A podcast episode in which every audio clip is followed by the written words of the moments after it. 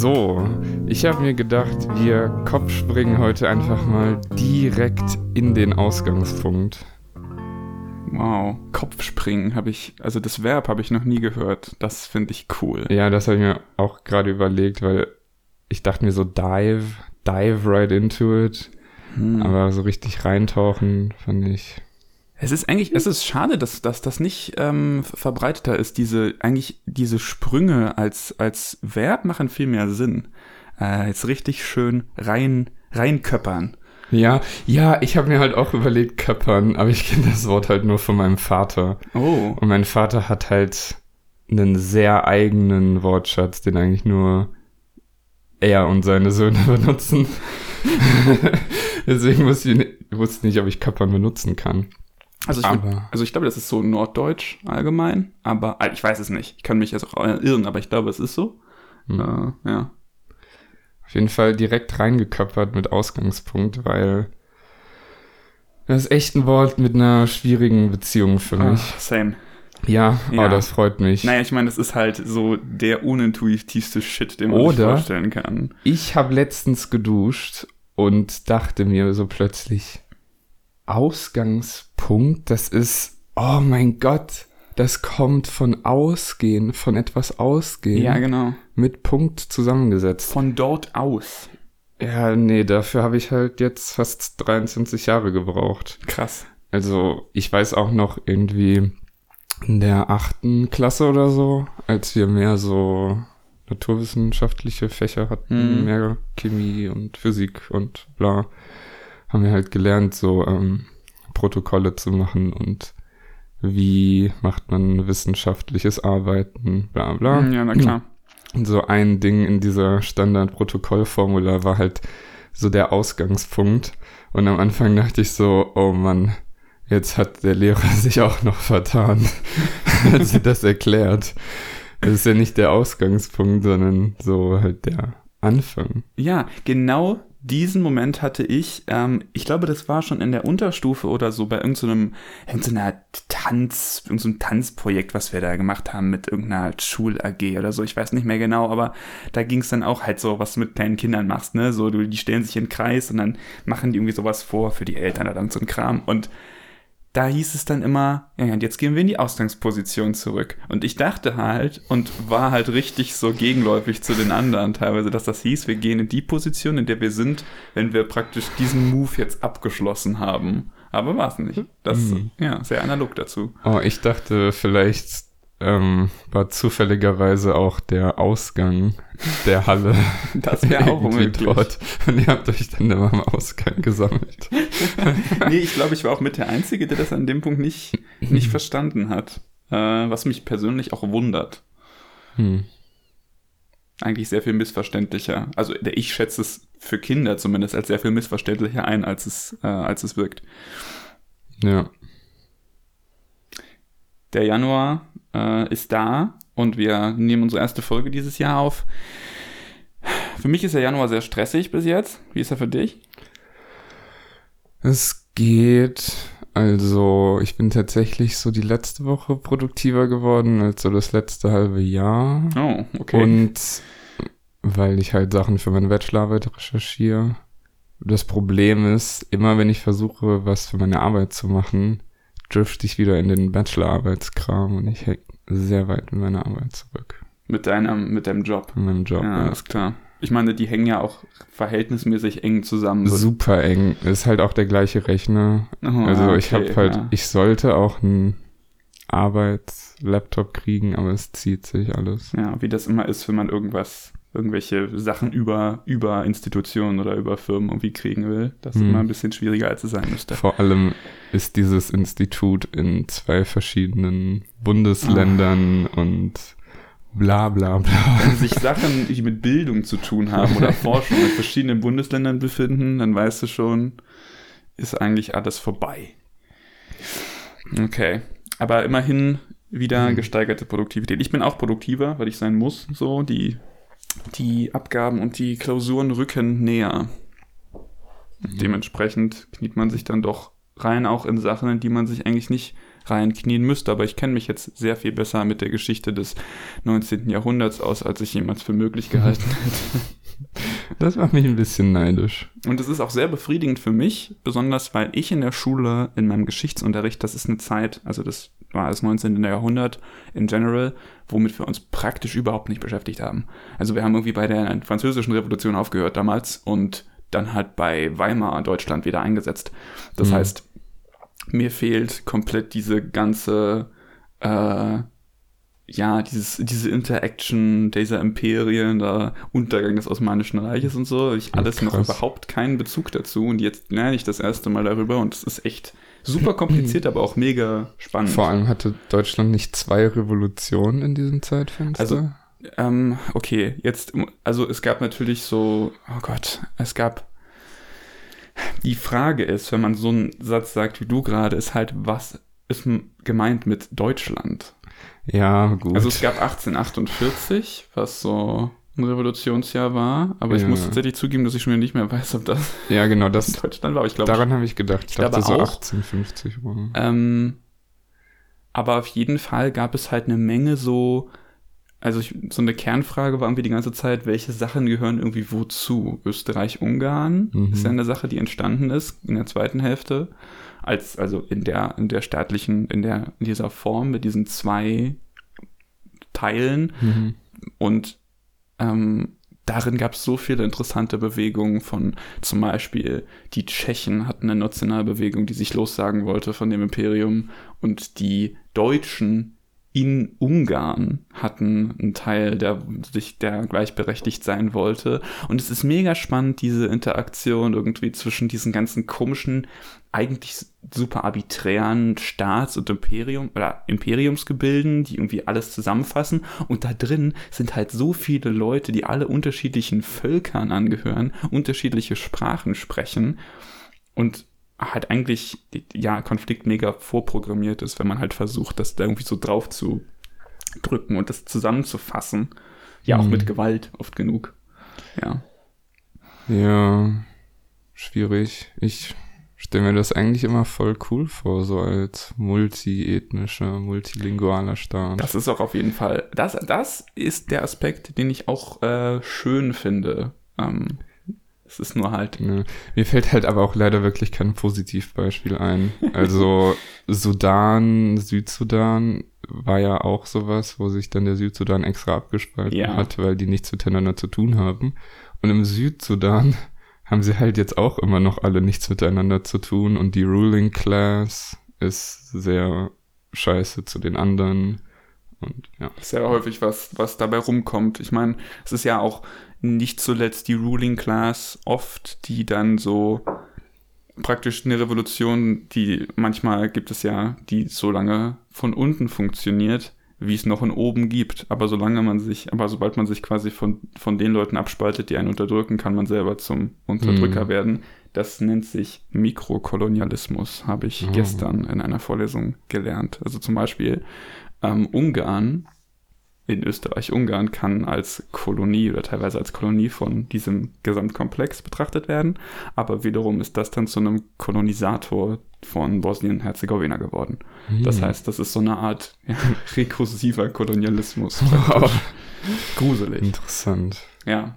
Ähm, aber ich würde sagen, wir versuchen mal so ein bisschen reinzusliden in die linguistischen Themen, die wir heute haben. Denn wir haben, also ich habe eine Menge so kleine Ideen und auch teilweise größere Themen, über die wir reden können. Und du hast auch vorhin gemeint. Was ist mit Errata? Ah, wollen wir jetzt erst Errata machen, dann vergessen wir es nicht. Das ist eine gute Idee. Ähm, ja, dann willkommen zu Errata, ähm, der Rubrik, die mit einem Akzent auf dem ersten Vokal geschrieben wird, damit man sich auch merkt, dass es falsch betont ist. Ähm, Möchtest du anfangen? Ähm, ja, klar. Also, letzte Folge haben wir unter anderem über Statik geredet. Und da habe ich von diesem einen Gebäude erzählt, eine Universität in Göttingen. Und ich habe gesagt, die Goethe, nein, Gebrüder Grimm Universität. Und die Universität heißt tatsächlich Georg August Universität Göttingen. Sehr gut. Dann äh, sind auch die Leute von der Georg August Universität jetzt nicht mehr verwirrt, ja. ähm, was diese andere Universität ist. Genau, weiterhin hatten wir dann ähm, auch in Zusammenhang damit, also wir haben viel über Architektur gesprochen letzte Folge, hatten wir über, oder hatte ich von einem Wolkenkratzer äh, oder einem Hochhaus in New York City erzählt, das ähm, keine Fenster besitzt, was damit zu tun hat, dass das äh, ein Rechenzentrum ist und beziehungsweise halt so ein Server-Standpunkt und das nennt sich Long Lines Building, das nur so zur Ergänzung und außerdem zur Ergänzung noch das ähm, äh, Manga von äh, Junji Ito, dem japanischen Horror-Künstler, heißt äh, The Enigma of Amagara Falls. Ähm, ist ein, ein guter Read, kann ich nur jedem empfehlen, äh, der es nervlich aushält. Richtig. Hast du noch weitere Errata gehabt? Ich nicht, ne. Okay, gut. Mir sind auch keine weiteren mehr eingefallen. Ähm, dann sind wir hiermit fertig mit den Errata für heute. Das war sehr schön geordnet. Ja, dann macht es vielleicht auch Sinn, in der Ordnung weiterzumachen mit unserer Zuschauerfrage. Ja. Wir haben nämlich letztes Jahr schon eine Zuschauerfrage bekommen. Ich habe dann verpeilt, die im letzten Podcast anzubringen. Und wir waren uns nicht sicher, wie genau wir das machen. Leite ich sie an H weiter oder nicht? Ja. Oder mache ich mir nur Gedanken und H macht einen Freestyle draus aus seiner Meinung? Es ist immer sehr, es ist immer eine große Frage bei vielen Themen, über die wir reden, ob wir uns darauf vorbereiten wollen gegenseitig oder halt nicht. Und meistens tun wir es nicht. Ja. Jedenfalls ist das jetzt auch der Fall. nur ich habe sie gelesen und sie lautet: Glaubst du, es gibt eine Sprache, die ein Phonem hat, das nur in Lehnwörtern auftaucht. Und dieses Phonem ist nicht Teil der Gebersprache. Okay. War's das? Das war's. Okay, also Phonem, also sprich ein bedeutungsunterscheidender Laut, der sozusagen quasi in Anführungszeichen falsch oder auf andere äh, Weise entlehnt wurde, als er in der Gebersprache vorkommt. Das ist ja eigentlich Standard. Ich habe was vergessen tatsächlich. Oh ja, bitte. Ähm, oh, ich glaube, ich habe es doch gesagt, aber also den neuen Sound, der also der ist dann auch für die Sprache, die entlehnt, neu. Ja, also praktisch, wir haben einen von dem, was entsteht, weil wir versuchen, also wahrscheinlich, weil wir versuchen, in einer Sprache, die einen Laut nicht hat, mhm. den zu entlehnen und dabei entsteht aber ein Sound, der nicht nur für die entlehnt, also quasi für die entlehnende Sprache neu ist, sondern auch für die Gebersprache neu ist, was eine sehr interessante Situation ist. Ähm, mein erster Gedanke dazu ist, dass äh, ich an meine an meinen Hausa-Unterricht zurückdenken muss. Über Hausa habe ich schon mal kurz gesprochen, ist eine tschadische Sprache. Ähm, und da gibt es Diskussionen über so Labiale, ähm, weil Leute sagen, Hauser hat keinen stimmlosen bilabialen Plosiv, P, ähm, und unser Lehrer war zum Beispiel der Meinung, es gibt den, zumindest als marginales Phonem. Normalerweise ist es aber so, dass das als F entlehnt wird. Also zum Beispiel Computer heißt Confutara auf Hausa. Hm. Ähm, und jetzt habe ich gerade überlegt, sowas kommt mir plausibel vor, dass man am wahrscheinlichsten scheint es mir, dass man nur eine Variation von einem Phonem hat, das die Sprache schon hat. Also, dass man mit diesem entstandenen Phonem näher an der, an der Phonotaktik und der Phonologie von der Empfängersprache praktisch ist. Also vielleicht nur eine, mhm. eine meinetwegen eine Voicing Distinction oder eine Aspirations Distinction oder sowas in der Art hat, ähm, die sonst nicht vorkommt, mhm. weil ich also das erscheint mir irgendwie sinnvoll. Andererseits ist es eine Sache, die häufig auch schwer zu konzeptualisieren ist für Leute, die die Distinction nicht machen. Ich glaube, das kann passieren. Ob es das gibt, ist eine Frage. Ich meine, Sprachkontakt ist ja theoretisch immer während gewesen, so in der Sprachgeschichte, ist ja auch unumgänglich. Also meistens. Ähm. Aber ja, die Frage stellt sich, wo ist die Grenze, dass man ein Phonem nicht komplett entlehnt, was man vorher nicht hatte. Das gab es ja auch oft genug. Zum Beispiel Tibetisch hat Retroflexe als Sound über die Zeit aus. Jetzt stehe ich auf dem Schlauch. Wie heißt die? Mit- Sanskrit Ja. ähm, und so entlehnt und praktisch inzwischen Und- sind das einfach, ist das einfach ein Teil deren von Und deren Sanskrit hat es halt wahrscheinlich von dravidischen Sprachen. Genau, und das wird halt in der Empfängersprache dann einfach zu einem, einfach zu einem normalen, sag ich mal, zu einem, ja, zu einem Phonem, was nicht nur in Lehnwörtern mehr auftaucht. Und die Frage ist, wo, wo ist die Grenze, dass nicht einfach das passiert? Mhm. Ähm, in der Annäherung, dass man sagt, ich, ich, als Empfängersprache nähert man sich diesem entlehnten Sound an, Mhm. aber man übernimmt ihn nicht vollständig. Da könnte ich mir jetzt vorstellen, oh, ähm, vielleicht ist es am wahrscheinlichsten, wenn das ein sehr markierter Sound ist. Ein sehr seltener, schwierig zu produzierender, zumindest für Leute, die es nicht kennen, also ein Ejektiv, Mhm. implosiv, sowas in der Art. Mhm. Äh, Klicks, weiß ich nicht, Klicks sind so unique, so auffällig und einzigartig und eigentlich unverwechselbar in ihrem Sound, würde ich schätzen Ja. ähm, dass es, dass ich, das weiß ich nicht, dass das vielleicht schwierig ist, quasi zu sagen, oh ja, es ist fast so. Man kann nicht einen, einen pulmonischen Sound machen, der sich zufällig so ähnlich anhört wie ein Klick. Glaube ich, ist schwierig. Oder wie die meisten Klicks. Mhm. Vielleicht ist das auch Quatsch, aber es kommt mir so vor, gerade in diesem Moment.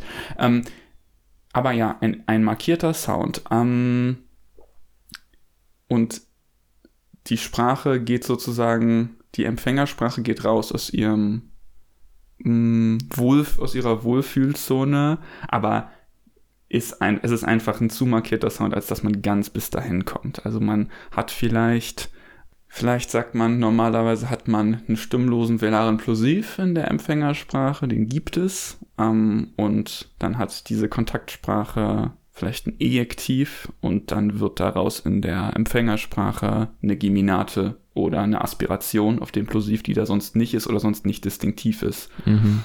Aber halt, man übernimmt nicht die Nicht-Pulmonizität. Mhm. Sowas in der Art kann ich mir gut vorstellen. Hm, Ja, möglicherweise ist halt die Frage, ob die Sprache schon in eine Art von Geminisierung hat oder nicht. Ja, genau. Ob es vielleicht, ja, genau, also vielleicht, dass man ein solches Phänomen, was auf anderen Konsonanten Mhm. schon existiert, dann einfach überträgt. Das macht das natürlich naheliegender, dass sowas passiert, Ja. dass ein Kontrast auf einem Konsonant dazukommt, der auf anderen schon da ist. Das ist auch, es gibt auch so eine Idee, dass ähm, Lehnwörter keine neuen Phoneme einbringen in die Sprachen, sondern die vorhandenen allophonischen Regeln so ein bisschen tweaken. Aha. Also da so reingehen. Also wenn jetzt P zum Beispiel nur im Auslaut als ähm, Allophon von F existiert Ja. oder so. Und dann hast du aber ähm, P-Lehnwörter. ja. Und die werden auch so übernommen. Dann sagen halt manche Leute, okay, diese allophonischen Regeln muss man jetzt ein bisschen aufdröseln oder so. Hm, ja, das, das macht Sinn, dass man das einfach den Kontext für diesen Laut ab, für Ja, und möglichen ich Laut erweitert. Ich hatte auch vorhin das Gefühl, als hättest du das fast gesagt bei dieser Hauser-Sache. Und wenn ich an Hauser noch anknüpfe, fällt mir ein, es gibt auch Hauser-Dialekte. Ich glaube, das war hauptsächlich Fula-Hauser, Mhm. also so ein nomadisches Volk, die halt eher andere Sprachen sprechen, wie zum Beispiel Fula oder auch bekannt als Pula und so. Mhm. Ähm, und die haben Hu statt F. Also den Hm. labiovelaren Frikativ? Ja, Ja, okay. das, was in so Altenglisch oder so Ja, ist. ja. Ähm, und da würde es mich dann interessieren, wenn die jetzt P entlehnen, entlehnen die P dann als Hu, weil die nehmen dann schon das Standard ähm, Hausa F und machen das zu Hu. Mhm, mhm. Also Fari, weiß, mhm. ist ja ein Hausa-Wort. ja. Und da sagen die dann Huari zu. Aber ich meine, ist das nicht einfach nur, also meine spontane Intuition dazu wäre nein. Also sie übernehmen nicht P als Chur, weil das praktisch ein, also das ist, wäre ein Schritt überspringen, ein, ein Chain, also jetzt in Anführungszeichen wie eine Chain ist, aber quasi, wenn sie gar kein F haben. Ich meine, haben sie P? Nein. oder? Ich weiß es nicht. Okay, weil das wäre natürlich die Frage dann in dem Fall Ja. für das konkrete Beispiel. Aber natürlich allgemein stellt sich die Frage, wie weit, wie weit Ja. geht es? Aber vielleicht sagen sie Computer. Möglich. Ich weiß es nicht. M- mich bringt es gerade zu was anderem, wenn du das jetzt nicht noch irgendwie, wenn du da nicht noch irgendwo hin willst gerade. Also ich hätte noch eine Auflösung. oh, dann löse bitte auf. So, weil ich dachte mir, okay, ein markierter Sound, so wie du. Ich habe ein bisschen anders gedacht. Ich habe mehr an Orte gedacht, anstatt verschiedene Artikulationen. Mhm. Sowas wie, die eine Sprache hat einen pharyngalen Frikativ, sowas wie ha. Mhm. Und das wird als H entlehnt. Ja. Es gibt etliche Sprachen, die kein H ja. haben. Ja. Und ich meine, es gibt auch Sprachen, die haben diesen Pharyngal, aber kein H. Und dann dachte ich mir, okay, vielleicht wird dann einfach sowas da draus. Und dann dachte ich mir, es könnte noch viel simpler werden, weil eine Ch, H Unterscheidung ist extrem selten in Sprachen. Also, war, Also So. Velara. Velar. Velara Frikativ und Glottaler Ja, Frikativ. ja. Ähm, ist, glaube ich, ein relatives Euro-Phänomen sogar. Also mir fällt. Nee, Kroatisch hat sogar nur Ch. Naja, Deutsch hat beides. Deutsch hat beides und äh, ich weiß nicht, wie sich so halt bei den, also bei jetzt Dutch verhält, bei, bei Niederländisch. Ja, und das ist halt, ich glaube, die haben sogar nur Uvulare. Ah, okay. Vielleicht auch noch Glottal, aber keine WLAN. Und Dänisch wäre noch eine Frage. Hm. Ja, Dänisch hat halt sogar Pharyngale. Bei Dänisch spielt sich da eine Menge Kram ab. Aber ja, genau, aber deshalb interessiert, würde mich interessieren, ob die H haben. Hm.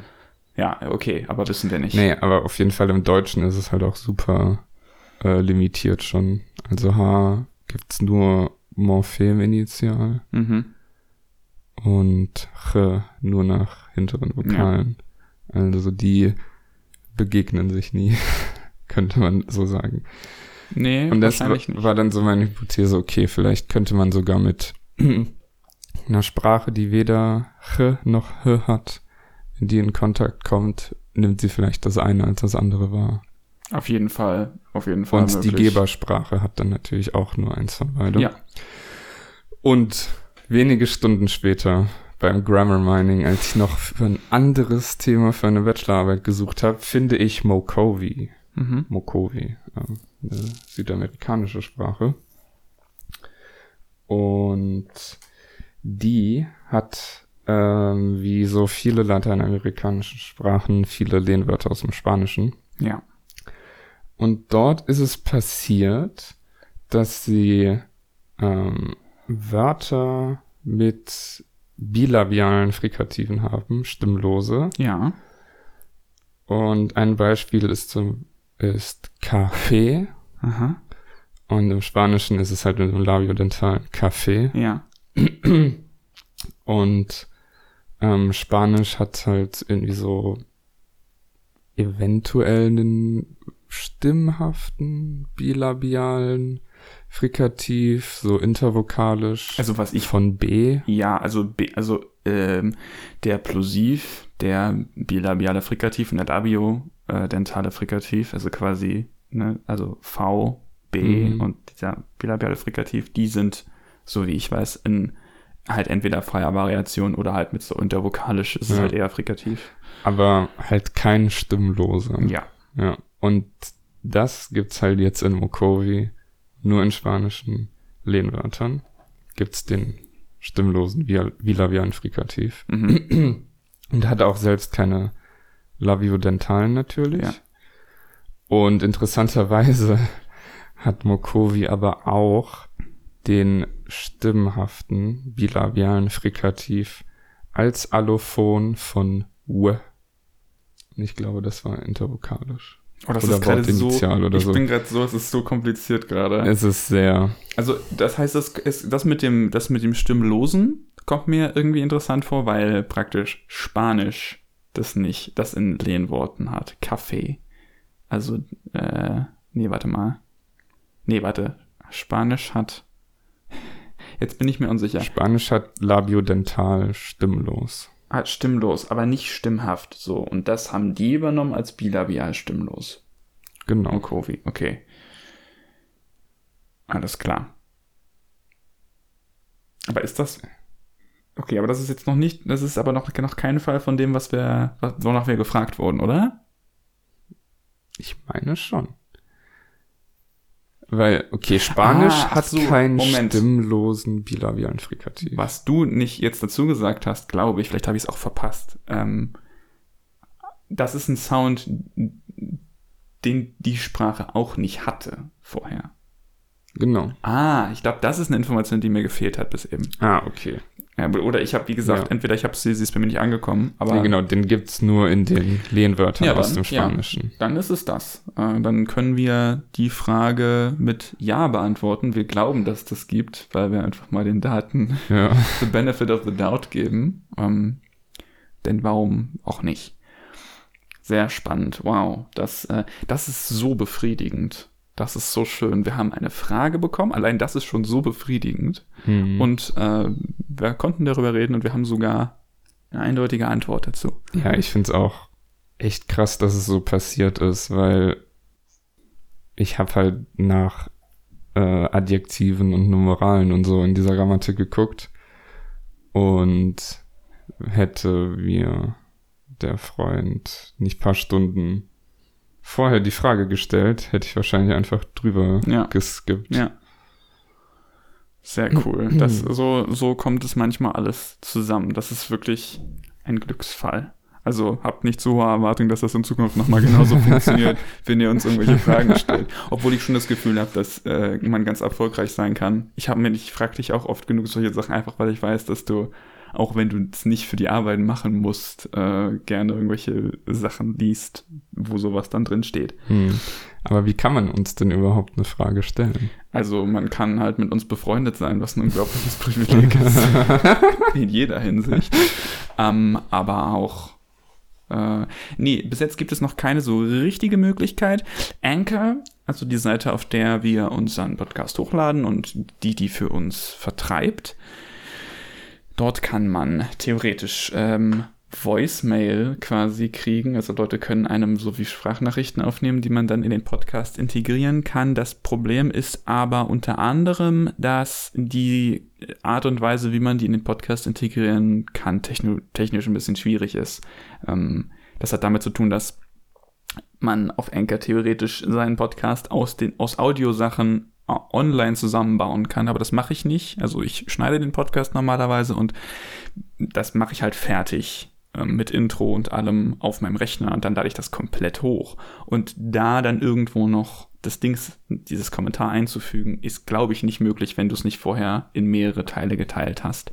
Also das ginge vielleicht, ich muss mich damit nochmal auseinandersetzen. Und naja, wenn nicht, dann nehmen wir eure Frage halt so auf, also ja, als, geben sie genau, selbst wieder. Genau, das können wir auch machen. Wir, wir imitieren eure Stimmen. Nein, das machen wir nicht.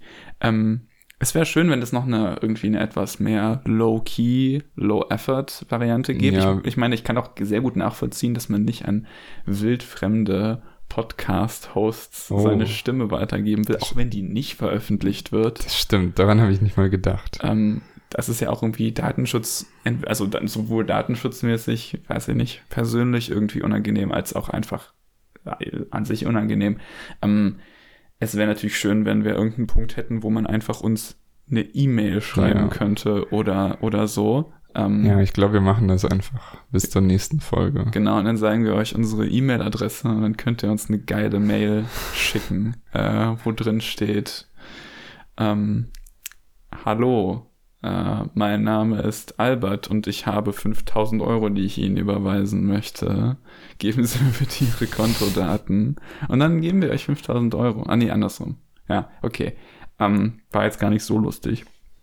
Ich wollte noch auf eine Sache eingehen, die wir vorhin hatten bei Hauser. Äh, Confuter. Hm. Ich finde das mega, ich, ich habe gerade so gemerkt, das ist eigentlich ganz interessant, dass da ein alveolarer Nasales, also ein N vor, mm. vor, dem, vor dem labialen Frikativ.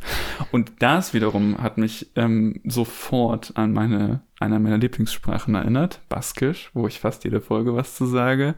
Ähm, ich ha habe relativ viele Paper zu, zu Baskisch und zur Sprachgeschichte und zu den ganzen absurden Vermutungen, die es dazu gibt, womit das verwandt war, gelesen. Und ähm, wenn ich mich richtig erinnere, hatte Proto-Baskisch kein M, Hm. was absurd ist eigentlich. Aber so, so heißt es. Äh, Ich glaube, wenn ich mich richtig erinnere, stammt das baskische M aus dem protobaskischen B. Ähm, und ich glaube, dass das ein Faktor ist, der mit der schrägen Tatsache zu tun hat, wie Baskisch ähm, gewisse Cluster entlehnt. Baskisch entne- entl hat nämlich Cluster bilabialer nasal, bilabialer plosiv. Entlehnt es oder hat es entlehnt als alveolarer nasal, bilabialer plosiv.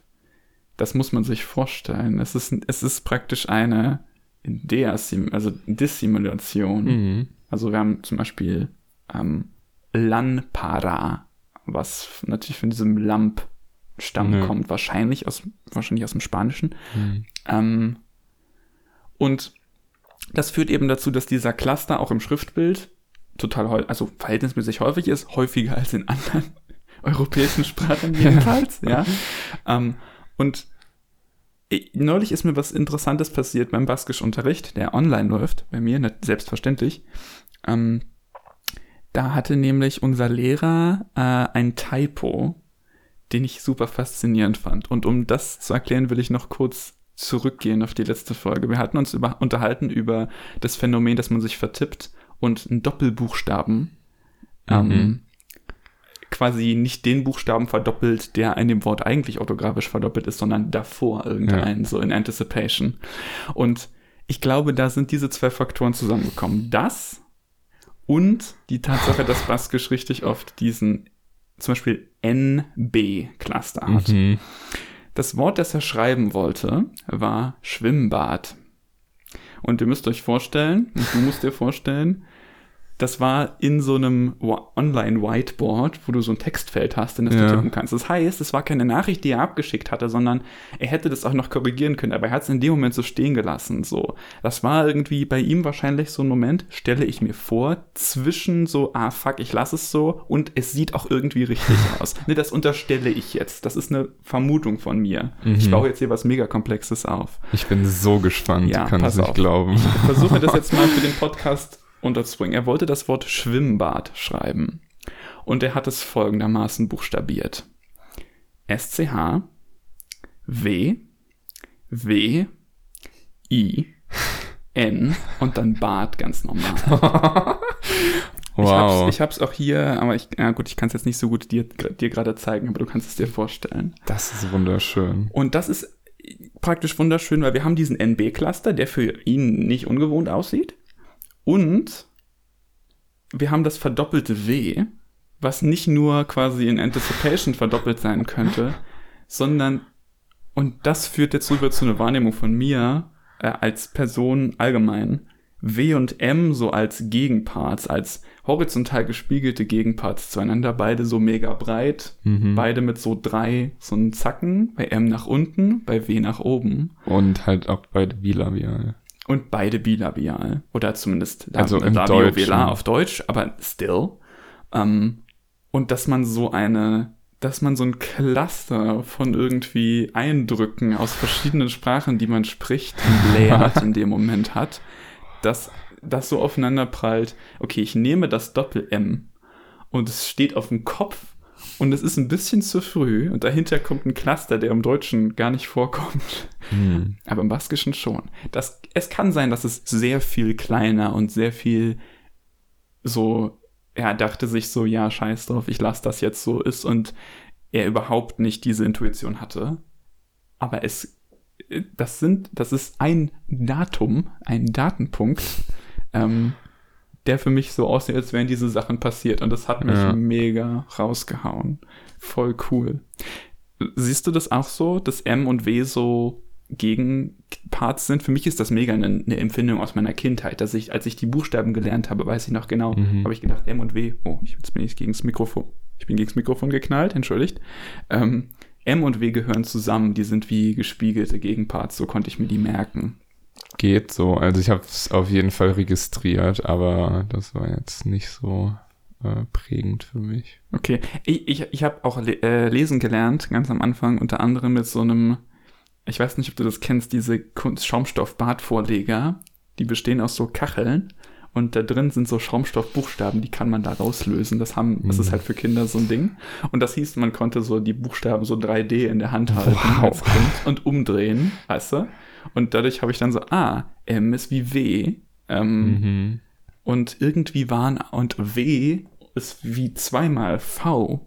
Ja. Und B und, und P sind nur so unterschiedlich, dass das eine zwei Bögen hat und das andere hat nur eins so in der Art. Das ist, so habe ich meine Beziehung zu Buchstaben aufgebaut. Fun, Fun Fact. Ähm, Ich glaube, ich hatte eher ein Problem, dass sie nicht symmetrisch sind, zumindest in den Büchern, weil Mhm, mhm. W größere Winkel hat als M und ich habe dann M auch immer mit größeren Winkeln geschrieben. ja, ja, das kann ich gut verstehen.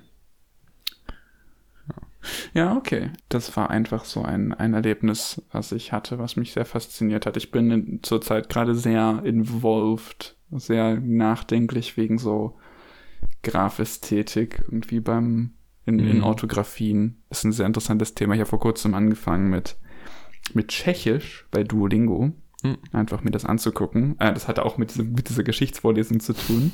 Ich dachte so, hey, Tschechisch ist so eine slawische Sprache, die ich noch nicht versucht habe zu lernen. Ich habe schon zwei andere versucht zu lernen, fand beides furchtbar. Mhm. Also das hat nichts mit den Sprachen zu tun, sondern einfach mit den Umständen, in denen ich die gelernt habe. Und ähm, dadurch habe ich so ein bisschen, glaube ich, so eine Aversion dagegen aufgebaut, die gar nicht berechtigt ist. Abgesehen von Aspekten. Aspekte sind äh, eine echt äh, grauenvoll zu lernende Sache in den slawischen Sprachen. Zumindest in Russisch war das so. Jedenfalls habe ich mit Tschechisch angefangen. Und die tschechische Orthographie ist sehr spannend, weil die Mhm. bringt total viele Sachen zusammen. Also zum Beispiel gibt es nicht nur einen Hatschek und einen Akut. Also der Akut ist Mhm. Längung, der Hatschek ist Palatalisierung. Also sowohl bei Konsonanten. Ähm, ist dir klar, worüber ich rede? Ja, Okay. ich habe jetzt nur erwartet, oh, okay, das eine ist bei den äh, Vokalen und das andere wird bei den Konsonanten sein. Tatsächlich äh, nicht. Äh, also der, der Akut ist nur auf Vokalen, der zeigt halt Längung an. Ähm, und das ist, der, diese gelenkten Vokale im Tschechischen sind super cool, wenn man versucht, sich als Deutscher ein bisschen den Bias abzugewöhnen, dass nur betonte gelenkt sind.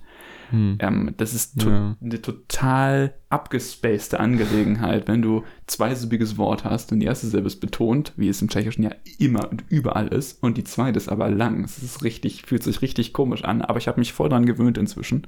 Ja, der Hatschek zeigt halt so, wie soll ich sagen, Palatalisierung, Schrägstrich Postalveolarisierung bei Konsonanten Mhm. an, also S zu Sch und Z zu Tsch. Mhm. Ähm, aber auf dem E ist es Palatalisierung des vorhergehenden. Hm, okay. Und dann hat Tschechisch aber auch noch, und mich würden jetzt mal die, würde die Geschichte dieser Orthographie sehr interessieren. Jetzt hat Tschechisch auch den Kreis, der, den man aus ähm, Norwegisch und Schwedisch kennt, der da überm A ist, Ja. überm U. Bestimmt was mit Nasal, weil Polnisch hat auch so frühere Nasale, Genau. die jetzt, glaube ich, eher ähm, ungespannt sind. Also Das weiß ich leider nicht mehr. Ja, es gibt ja auch, die haben ja auf diesen, ach, ich vergesse mit den Ogonek. Den Ogonek, genau, gehabt. Kann sein, dass es mit sowas zu tun hat. Ähm, ich habe auch das bis jetzt nur in zwei Worten oder so gehabt und da wurde das U einfach ausgesprochen wie ein langes U, gespanntes, so wie ich es auch halt also aus dem Deutschen einfach kenne. Mhm. Ähm, aber äh, dadurch sieht, ich weiß nicht, die, die Orthographie sieht sehr, sieht sehr voll aus, weil man halt oft viele, viele ähm, Diakritiker zusammen hat und ich fühle mich damit manchmal ein bisschen überfordert. Ich würde mir wünschen, dass man irgendwie gewisse Sachen anders löst, weil wenn so ein Wort, also es ist schwierig, ich habe wirklich gerade erst angefangen damit und du versuchst du dir die ersten Worte zu merken und du hast halt ein Wort, das besteht aus, sagen wir mal, sieben Buchstaben und vier davon haben eins von diesen Mhm. Diakritiker und da, also es ist sehr viel leichter, sich den, den Sound zu merken, das Wort zu hören, Ja. äh, was auch gut ist, was Duolingo ja immer gerne auch vorliest, mhm. wenn du es übersetzen sollst. Und das ist für mich ein sehr viel nützlicheres Instrument, als es zu lesen, weil so viel Arbeit.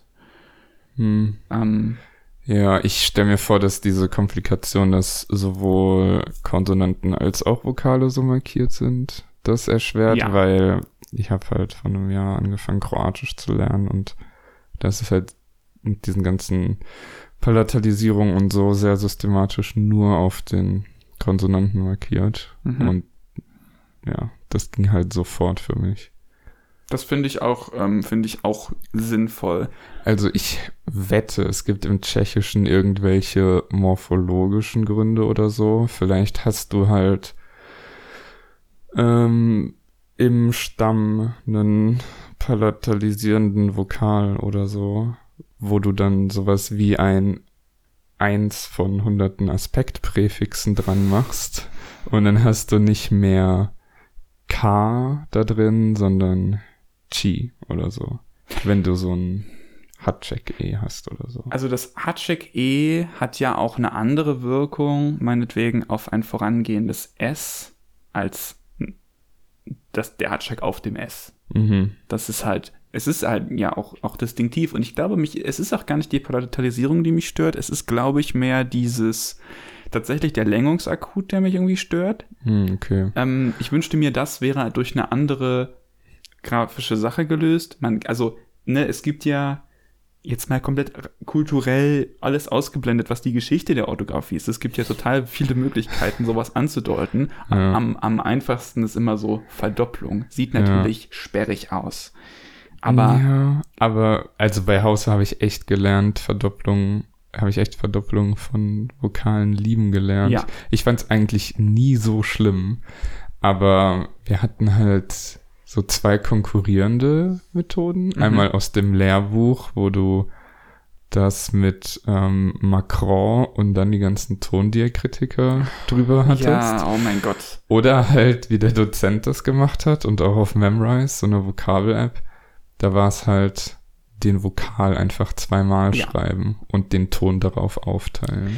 Und ich meine, das sind halt zwei Varianten, von denen glaube ich, also zumindest kam es mir so vor, dass diese, ich weiß nicht mehr, also in verschiedener Literatur oder in verschiedenen Sachen, die ich gesehen habe, kam halt diese Doppelschreibung vor zu Hausa mhm. und diese komische doppelte Diakritiker, dreifache Diakritikerschreibung, das ist auch so eine, so eine, so eine Schreibmaschinen-Geschichte. Ja, äh, ne? Ah, und, und ja, das ist auch wirklich ganz, ganz furchtbar zu lesen. Der Witz ist ja, dass Hausa eigentlich, Hausa Orthographie bildet ja eigentlich weder Ton noch Vokallängung ab. Ja, das ist halt stimmt. halt das, äh, das eigentlich, die eigentliche Herausforderung für, ja, für Lerner.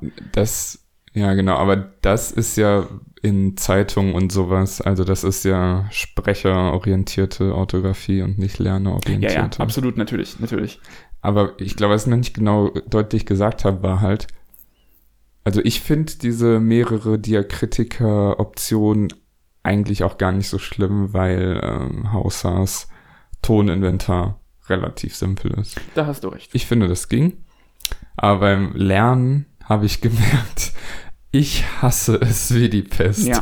Ich muss mich wirklich hinsetzen und überlegen, was hat dieser Vokal für Eigenschaften.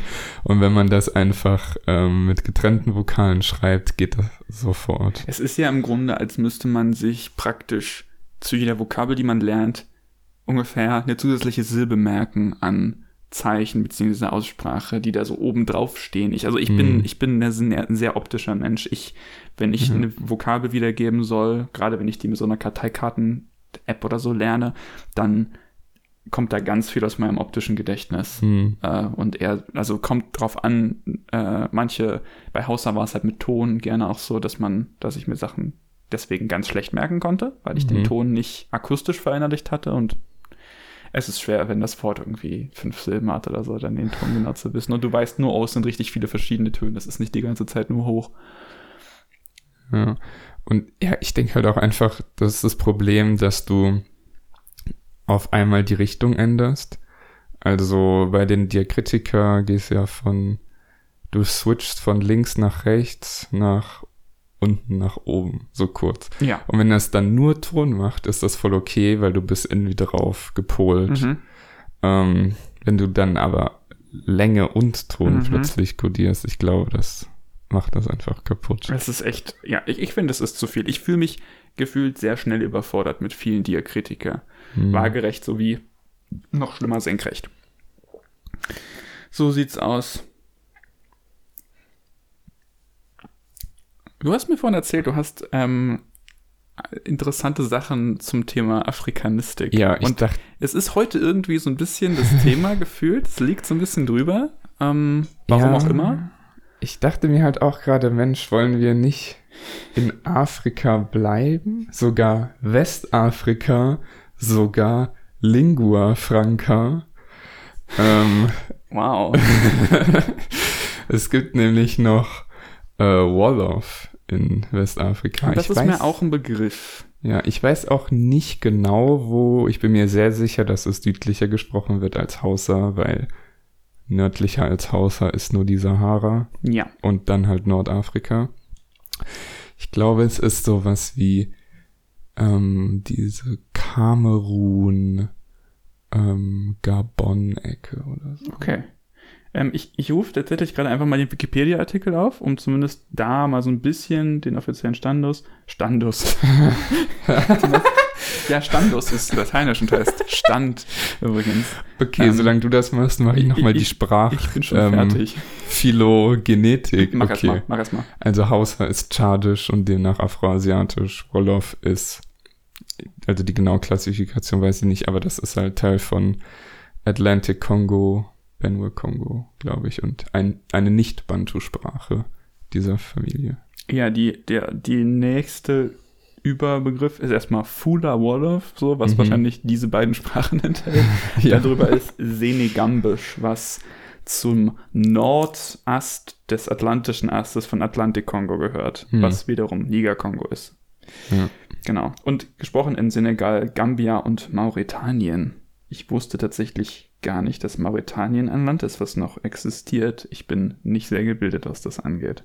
Ah, das ist auch so schwer, weil da gibt's noch diese Inselnation Mauritius, Ach, die richtig. irgendwie dann östlich von Afrika liegt, glaube ich. Okay, das, ja, also da, da bin ich leider wirklich ähm, beschämend schlecht gebildet. Und was, ähm, was geht so ab in Wolof? Also, ich habe es mir die letzten Tage mehrmals durchgelesen und ähm, ich bin mir immer noch nicht komplett im Klaren darüber. Es ist ein Screenshot, also ich habe eigentlich nur ein paar Screenshots gesehen, die ähm, nicht direkt mir gesendet wurden, aber in einem Discord-Channel, wo es mehr oder weniger um Conlängen geht. Und das kommt aus einem Buch über Fieldwork. Mhm. Und da erzählt halt ein Fieldworker seine persönlichen Erfahrungen, das, was vielleicht auch nicht jeder Fieldworker erlebt, wenn er sich mit Sprachdokumentation beschäftigt. Mhm. Weil ich, äh, bei ihm geht's hier um seine Encounter mit Deep Wolof oder Olof Buchot, denke ich, wird das mal ausgesprochen. Aha, aha.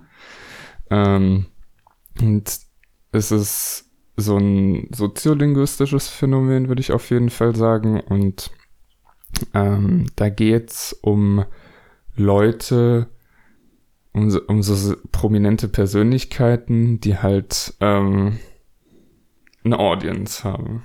Vielleicht so wie wir. Wahrscheinlich nicht so wie wir. Wahrscheinlich weniger so Estimated Audience Size 12. das sagt unser Anchor. Ähm, aber, aber quasi dann sowas wie irgendwie Oberhäupter, in dem Sinne politisch oder, oder mehr so künstlerisch? Ähm, wahrscheinlich eher künstlerisch. Es klang eher wie so Markt oder Ah. Straßensprecher. Ah, okay, okay. Vielleicht aber auch höhere Ämter, dafür ist der Ausschnitt zu kurz. Ja, okay. Ähm, jedenfalls nennen wir diese Leute jetzt Marabu, weil das hier so drin steht Mhm. und ich denke, da spricht man Französisch so aus. Und diese Marabus, die haben oft einen Griot. Und dieser Griot ist dazu da, dass er ähm, live die, äh, naja, die Rede vom Marabu irgendwie aufpeppt. Ja. Okay. Und das passiert so, dass der Marabu in der Regel flüstert, Oh. so dass ähm, die Audience ihn nicht oder nur ganz schlecht hört. Mhm. Und der sagt halt, meistens konnte er ihn nicht hören. Und hier war aber ein Encounter, wo er in der ersten Reihe saß, der Fieldworker. Mhm. Und ähm, deswegen konnte er dann beides wahrnehmen. Und ähm, also der Marabu Mhm. spricht in normalem äh, Colloquial Wolof Mhm. erstmal. Und jetzt ist nochmal Aber das hört man nicht. Genau, das hört man als Zuhörer nicht. Und der Griot, der benutzt jetzt ganz viel französisches Vokabular, um eben die Bildung des Marabus irgendwie auszudrücken oder um ihn so erscheinen zu lassen. Okay, als jemand, der Französisch kann, Mhm. als jemand, der praktisch ja in dieser, in einer, in einem Umkreis ist, wo er Französisch gelernt hat und sich so ausdrücken kann. Ja. ja. Okay. Ja, so habe ich es auch verstanden. Und dann nächster Satz halt wieder der komplette Turn. Ähm, anscheinend redet der Marabu jetzt, nachdem sein Griot viel Französisch in seinem Wolof benutzt hat, Ja. in dieser, ich nenne es jetzt mal Griorisierung Ja. seiner eigenen Rede. Ja. Ähm, jetzt redet der Marabu in einem Wolof, was auch viel Französisch enthält. Und was macht der Marabu darauf? Er spricht nicht komplett Französisch oder so. Warte, warte, stopp, jetzt hast, jetzt ist was. Nee, der Griot, genau. Also Gut, wir haben- mich, Okay, also der Marabu spricht normal, also in Anführungszeichen normales oder so allgemein verständliches Wolof. Ja. Erstmal so. ja, Der Griot übersetzt das in diese komische, oder nicht, also in diese Variante mit mehr Französisch. genau. Und das ist praktisch eine Sache, die ähm, parallel passiert, simultan. Ja, also das ist jetzt nicht so explizit. Okay. Vielleicht ist es, er ähm, flüstert das und wartet ab und dann sagt der Griot ja, okay, das. okay. Aber es passiert auf jeden Fall so. Okay, und dann äh, der, dann ist der Marabu wieder und der spricht dann wieder in, spricht dann aber in dieser Variante mit mehr Französisch diesmal. Ja. Ja. Und die Reaktion des Griots darauf ist, dass er jetzt diesen von seinem Marabu gemischt Wolof-französischen Text wiedergibt im, im, jetzt habe ich gerade noch ein Adjektiv, so in, im tiefsten Wolof. So, also im Text steht voller archaischer Wolofismen Mhm. so, die halt wahrscheinlich auch jemand, der Wolof nur als Lingua Franca dann spricht, Ja. auch nicht versteht Okay. oder so. Also was tief kulturell verwurzelt ist. Ja, in genau. dem- okay. Aha. Also eine, ja, eine sprachliche Entfernung und wieder extreme Annäherung an, an den Wolof-Sprecher. Ja, ich, weil ich dachte halt vielleicht, okay, wenn jetzt selbst der Marabu schon ähm, Wolof spricht mit Französisch angehaucht, vielleicht macht der Griot jetzt den kompletten Turn und spricht reines Französisch Ja. oder so. Halt immer eine Steigerung. Ja. Aber es ist halt so jetzt total runter Ja. auf Zero. Jetzt halt noch mehr Wolof als eigentlich das ursprüngliche Wolof, womit der Marabu angefangen hat. Das ist faszinierend. Mich würde jetzt brennend interessieren, was die Informationen sind oder die quasi das, was, ja, was darüber gebracht wird, allgemein, aber es steht wahrscheinlich nicht so Nee. genau da. Nee, nee, dazu steht kein einziges Wort. leider. Okay, schade. Aber das ist, ähm, das ist so interessant. Ich habe halt gerade, als du gesagt hast, so tiefstes ah, Wolof mit archaischen Begriffen. Ich habe natürlich, man versucht direkt sich vorzustellen, wie, wie würde ich, was würde ich so wahrnehmen oder man versucht es zu übertragen in eine Sprache, die man spricht. Weil ich Mhm. zumindest habe das direkt versucht. Muss ich mir, also ich frage mich halt, muss ich mir darunter eher was vorstellen, was mundartlich klingt, so richtig so, als ob ich So, als, als ob ich in einen Kreis gehe von, von eher kleineren Kreis von Leuten, die eine bestimmte, die bestimmte Redewendung, bestimmte sprachliche Sachen verwenden. Oder ist es mehr wie ein, äh, wie soll ich sagen, ein ganz strenges äh, Sprachmuster, was ganz, was vielleicht so die Sprache so regelmäßig und so, was soll ich mal, so, so ordentlich wiedergibt, wie man es auch normalerweise nicht macht. Wahrscheinlich eher das Mundartliche. Ja, also ich habe jetzt speziell gedacht, vielleicht sowas Narratives, Poetisches. Ähm, also ich glaube, bei sowas denke ich dann immer so, als würde man sagen, ich bin gen nach Hause gefahren statt ah. nach Hause. Ja, so. ja, ja, ich, ich sehe, was du meinst. Ähm, diese Art von ja, also so poetisch, so, so irgendwie altmodisch ja. einfach quasi. Vielleicht auch künstlich, künstlich altmodisch. Bei Genhause ist mir gerade noch was eingefallen, worüber werde ich jetzt sofort reden müssen. Okay. Aber was ich noch kurz sagen will, dann auf jeden Fall. Aber nur um das festzuhalten. Hm. Okay, es ist. Ich, ich versuche das gerade irgendwie einzuordnen und ich kann es ganz schlecht, einfach weil ich auch keine Ahnung von so soziolinguistischen Geschichten habe. Ja, ich auch nicht. Ähm, also es muss ja, es, es scheint ja irgendeinem, es muss ja entstanden sein und es scheint irgendeinen Zweck zu haben oder irgend, ja, es scheint, muss ja irgendeinen Zweck haben, dass das passiert. Also, und ja. wenn ein Zweck nur heißt, irgendwie unterhaltsam zu sein oder so. Ich meine, also hier ist es ja auch jedem bekannt, dass Politiker Leute haben, die ihre Reden schreiben. Ja. Und so. Ja. Also ich denke, das ist könnte man sagen, ist auch Teil dieses Phänomens.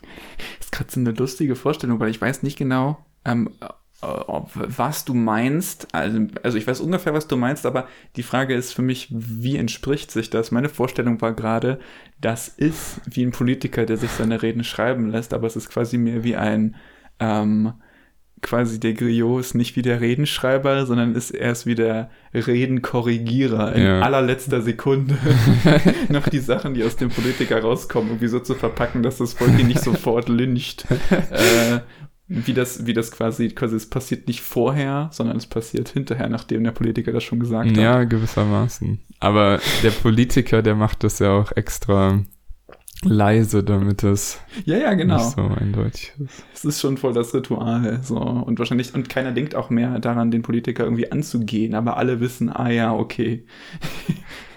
ich glaube wieder hochspekulativ alles. Ja, ja, also ich bin jetzt auch nicht davon ausgegangen, dass die Auffassung von dem so ist. Also ich kann mir vorstellen, dass die Leute äh, Respekt für beide haben. Ja, wahrscheinlich. Weil es ist ja irgendwie schon so eine Art von Spezialisierung. Absolut. Der eine Typ ist wahrscheinlich der Typ mit den Ideen so. Mhm. Und der andere ist der Typ mit dem künstlerischen Wortschatz. Ja, das, das scheint mir so irgendwie, es ist eine gute, das ist eine gute Beziehung, so, die man da so, die man so führen kann. Ich glaube, es gibt eine Menge so wie soll ich sagen, auf der ganzen Welt sehr allgemein das Konzept Freundschaft. Da mhm. gibt es, ich glaube, es gibt oft Freunde, die zusammen so funktionieren. Irgendwie die stille Person, die irgendwie mega so Phineas und Ferb. oh die ja. sind sogar Brüder. ähm, aber quasi einfach nur allgemein kommt mir das vor wie so eine Dynamik, die oft unter Freunden existiert und mhm. die man super gut, logischerweise, für sowas als im Rahmen von einer vielleicht künstlerischen Darbietungen. Ja. Ähm, leider wissen wir das nicht genau. Ich finde, das ist was für Errata. Da können wir versuchen, versuchen, das herauszufinden, je nachdem, wie viel Info wir dazu haben, finden. Können. Ja. Ähm, aber im Rahmen von so einer Darbietung, das sowas zu nutzen, ist natürlich eine, eine extrem coole Sache. Es klingt mega spannend und jetzt habe ich das starke Bedürfnis, mal zu schauen, ob ich irgendwo noch mehr Infos dazu finde, weil das mega, mega faszinierend klingt. Hm. Ich will jetzt kurz das mit dem sagen, was mir eingefallen ist, als du Genhause gesagt hast. Klar. Nämlich hat es gar nichts mit dem Thema zu tun, was wir geredet haben, sondern einfach nur, weil du das Wort gen benutzt hast. Ja. Ähm, was zum Beispiel eine Präposition ist, die so selten verwendet wird, dass ich immer vergesse, dass es die gibt, genau wie per ähm, ist so ein so beschränkter Kontext, dass wenn ich irgendwie Präpositionen aufzählen sollte, würden mir die wahrscheinlich gar nicht einfallen. Aber es hat auch damit nichts zu tun, sondern eigentlich nur, ich bin auf das Nomen Gen gekommen, also das, mhm. der Erbgutspeicher. Ja. Vor kurzem das war so ein richtiger Moment. Ich saß so auf dem Klo und da kamen so die geilsten Ideen und ich dachte so, Conphonology, also die Phonologie in einer Conlang. Oh, okay. Oh, oh. Ich. Und ich Ach mache Gott, mir, ja. ich denke mir immer total bescheuerte, total absurde so Phonologie-Ideen für Conlangs aus. Also ich hatte da schon Gravitationsfelder und sowas.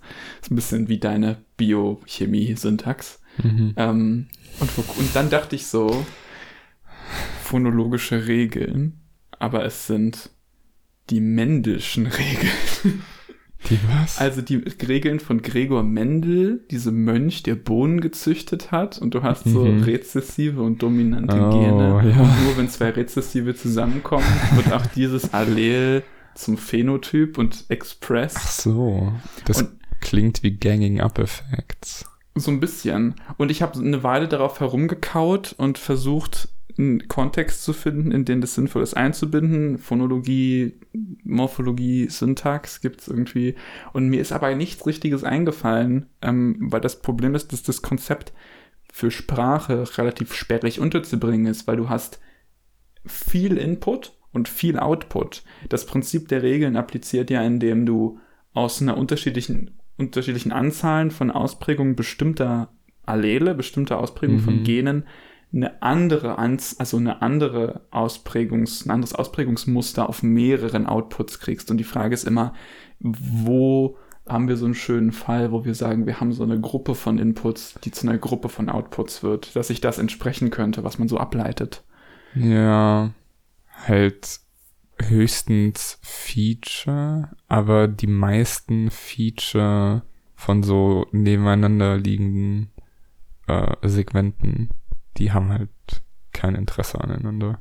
Ja, so, wenn du jetzt Assimilation hast, hast du halt meistens Assimilation in einem Feature. ja, genau. Stimmhaftigkeit oder so.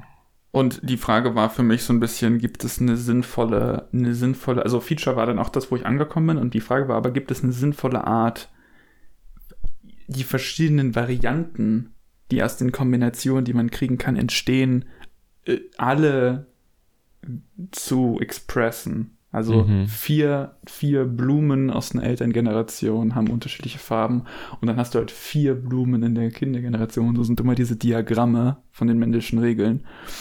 Und die, die, sind unterschiedlich und drei Blumen sind rot und nur eine ist weiß, weil das weiße Allel vielleicht rezessiv ist. Mhm.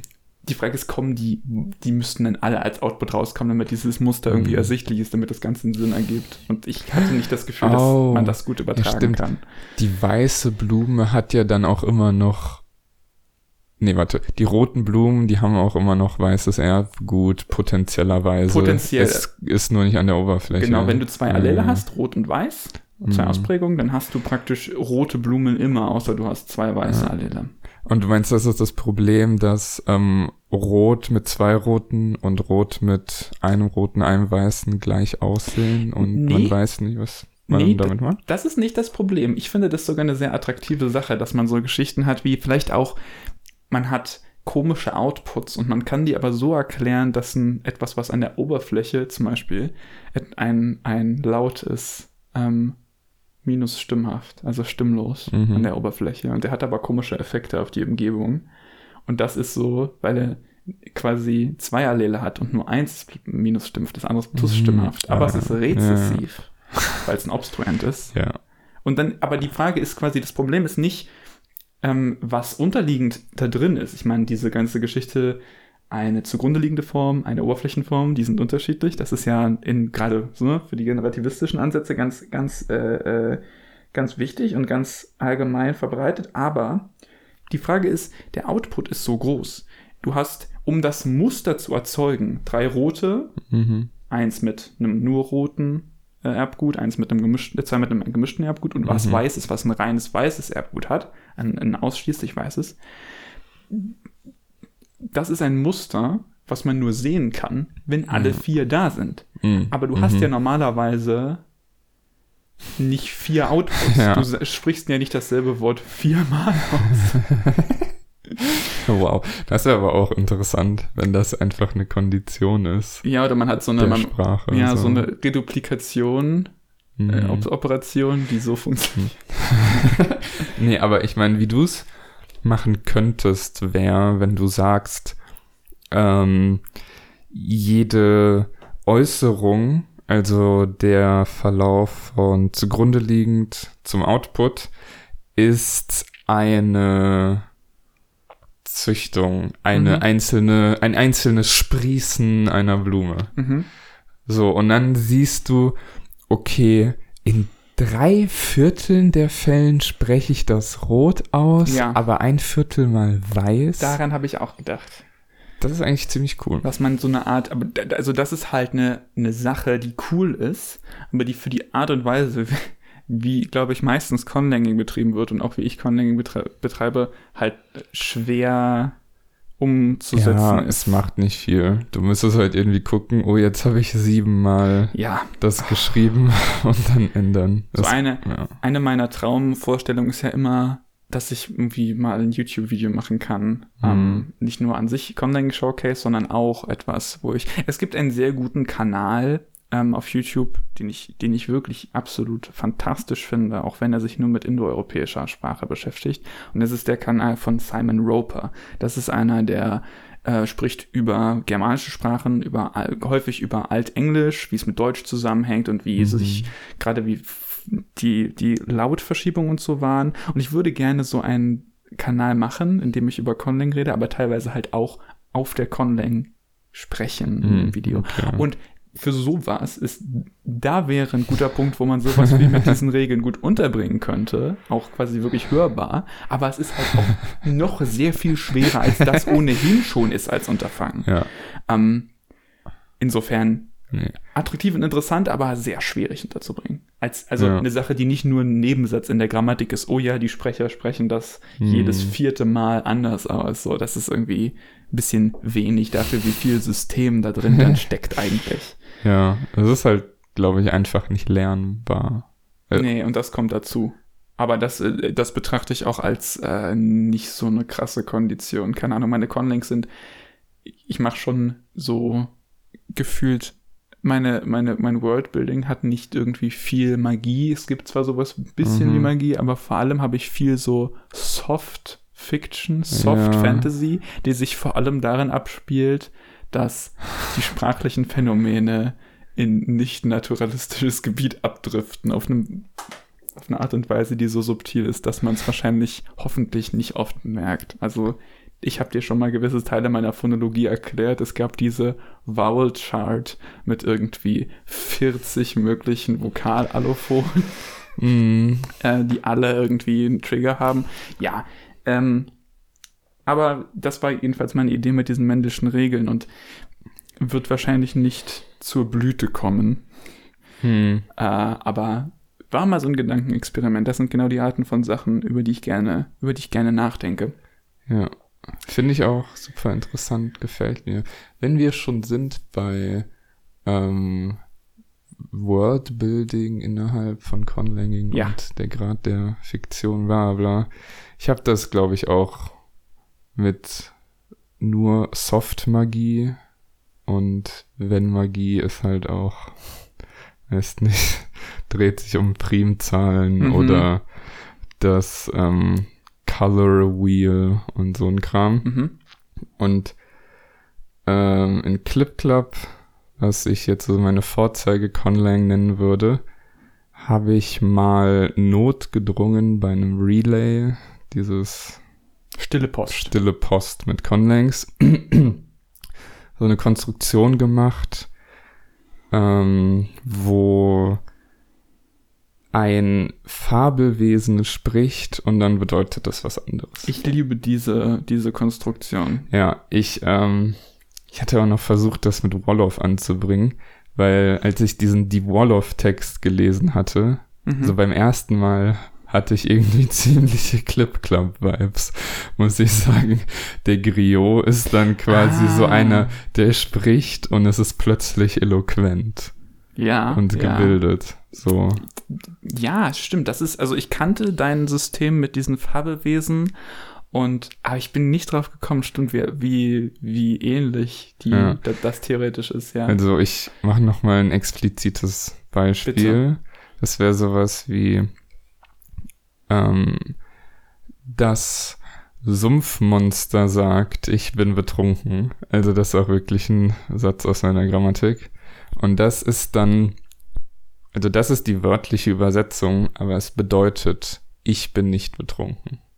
Ah. Also das negiert dann die Aussage des Sumpfmonsters. Mhm, mhm. Und das Sumpfmonster ist dann nicht mehr drin in der eigentlichen Bedeutung. Es ist praktisch ein grammatikalisiertes Fabelwesen. Ja, genau. Und du hast auch verschiedene, ne, die verschiedene Voices und sowas darstellen. Ja, und ich habe sie halt noch nie wirklich benutzt, weil ich hatte das einfach so wie aus dem Ärmel gezogen. Hatte eigentlich nie vor, das zu machen, aber es ist halt schon das beliebteste Ding bei den Leuten, die was mit Clip Club zu tun hatten. Auch zu Recht. Bei mir ist es auch, ist es das auch auf jeden Fall. Und ähm, ich habe dann auch Gefallen dran gefunden und ich musste halt auch jetzt irgendwie, muss ich mir tatsächlich diese äh, Figur noch ausdenken und jetzt habe ich mir gestern so eine Notiz gemacht und das heißt jetzt äh, The Pantheon of Clip Club. Mhm. Und ähm, da ist dann eben das Sumpfmonster drin mit der Negation. Und dann einmal habe ich dann für Fragen Confused Beetle genommen. Mhm. Ich glaube, der schafft's auch rein. Und es gibt noch diesen Vogel. Ja, genau. Das ist, glaube ich, sogar der erste. Und Ah. der hat noch keine Bedeutung. Der heißt Prickly Bird oder Fizzy Bird. Aha. Ich bin mir noch nicht sicher. Weil ich glaube, ich hatte halt irgendwie Kohlensäure Mhm, mhm. im Kopf. als ich das, die geschrieben habe. Fortsetzung von diesem Til Schweiger-Film, oder? ja. Nur in gut. Ich habe jetzt auch einen Soda-Stream seit Weihnachten. Wow. Ähm, na genau, und dann habe ich halt Prickly Bird geschrieben und dann habe ich nachgeguckt und es heißt, glaube ich, nur stachelig, dornig. Mhm. Oh, Und ja. Ich meine eher nicht fizzy. prickelnd. Genau, nicht prickelnd, das ist eigentlich das Problem. Ähm, und dann habe ich gestern in alten Discord-Chats zufällig entdeckt, dass ich für den mal die Negation angedacht habe. Ah, Aber es passt bei Sumpfmonster viel besser, Ja. weil Sumpfmonster ist auch eine Allegorie an einen ehemaligen Discord-User, der wirklich sehr polarisierend und in den meisten äh, Augen der Leute, in den Augen der meisten Leute. also in genau zwei. in den meisten den Augen. meisten der Leute. Augen Nicht in ihren. Hühneraugen. Nicht hier. Naja, auch keine sehr positive Präsenz hat. So, das war das.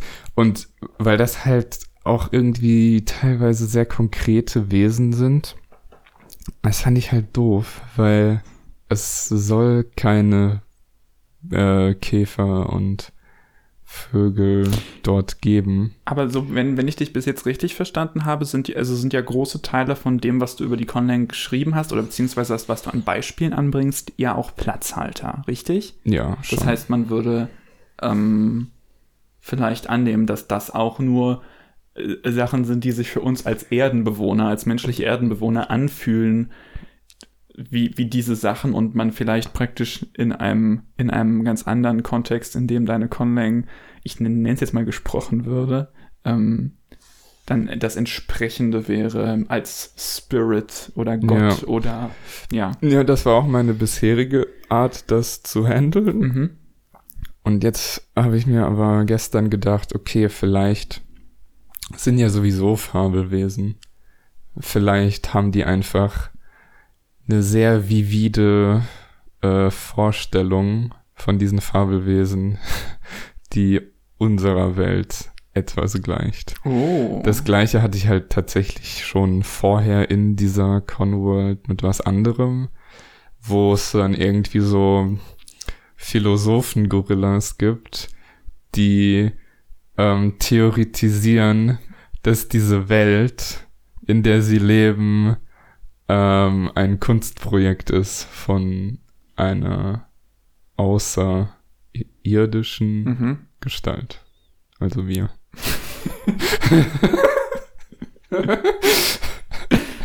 Ja, also ich glaube, ich habe auch wenige Gestalten in meinem Leben getroffen, die auf mich außerirdischer gewirkt haben als du. ähm, ähm, und ich glaube, äh, wir müssen auch äh, wirklich langsam in unser Raumschiff zurücksteigen und in unsere Dimension oh. und auf unseren Planeten zurückkehren. Ähm, es war schön, dass ihr uns wieder zugehört habt und ich werde mich heute kurz fassen und sage, ich bin H. Ich bin es. Und wir hören uns hoffentlich sehr bald wieder.